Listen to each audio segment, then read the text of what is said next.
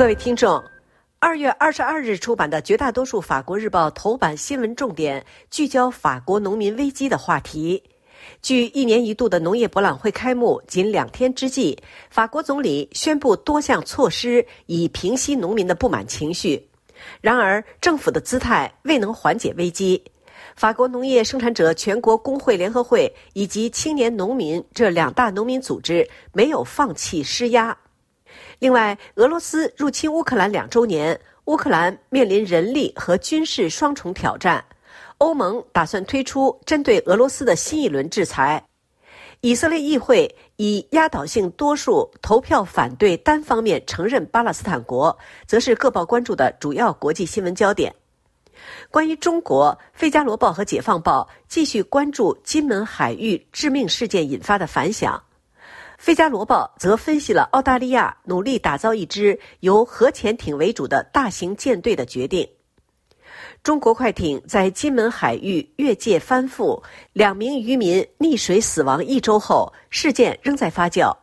周三，北京与台北分别提高调门，北京指责台北打算隐瞒真相。而台湾当选总统赖清德则为负责海岸监视人员的严格执法进行辩护，同时希望避免类似情况再次发生。解放报指出，在台海不断加剧的紧张局势以及不断受到威胁的背景下，发生了致命事件。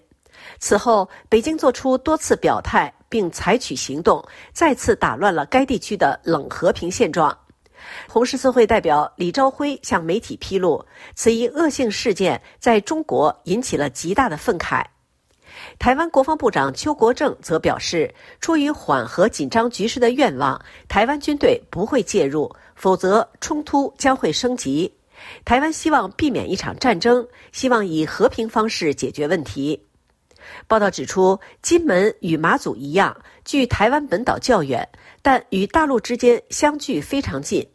中国当局对边界两侧的经济活动、旅游、家庭与企业间的交流，以及部署民事或军事手段以施加压力或加紧巡查等方面，掌有较大的主动权。如同专家们口中的灰色地带，该地界限模糊，存有随时可能引发事故的风险。另外，《费加罗报》载文对澳大利亚计划在十年内斥资六十七亿欧元打造一支由核潜艇为主的大型舰队的决定进行了分析。该报指出，澳大利亚进行的一项研究结果表明，该国水面舰艇力量正在老化，不再能够应对中国在印太地区日益增长的野心所带来的挑战。因此，堪培拉计划大笔投资，扩大其舰队规模，并实现现代化。根据澳大利亚国防部长马勒斯的表述，如果当局周二宣布的投资计划得以实现，澳大利亚皇家海军最终将拥有一支二战以来规模最大的舰队。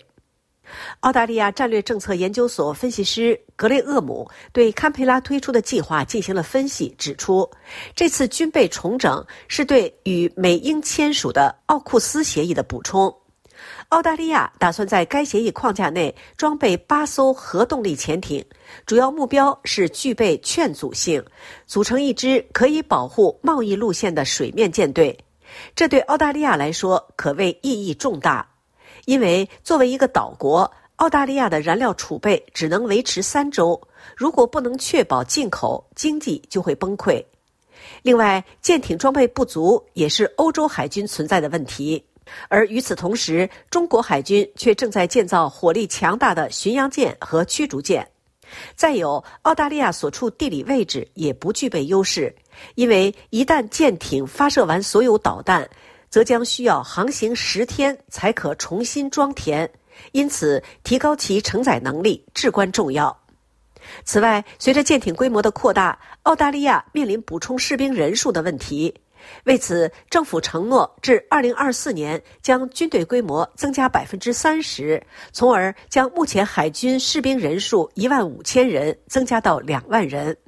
根据澳大利亚参议院获得的数据，由于海军人数不足，该国不得不考虑将目前投入使用的八艘护卫舰中的两艘放入干船坞。同时，由于缺乏合格的水兵和工程师，也要考虑对他们进行现代化改造。不过，面对中国的威胁，澳大利亚并不孤立，它不仅与美国结盟，也与印度、日本、韩国和菲律宾加强了联系。以上是本台今天的法国报纸摘要节目，由刘芳选播，感谢收听。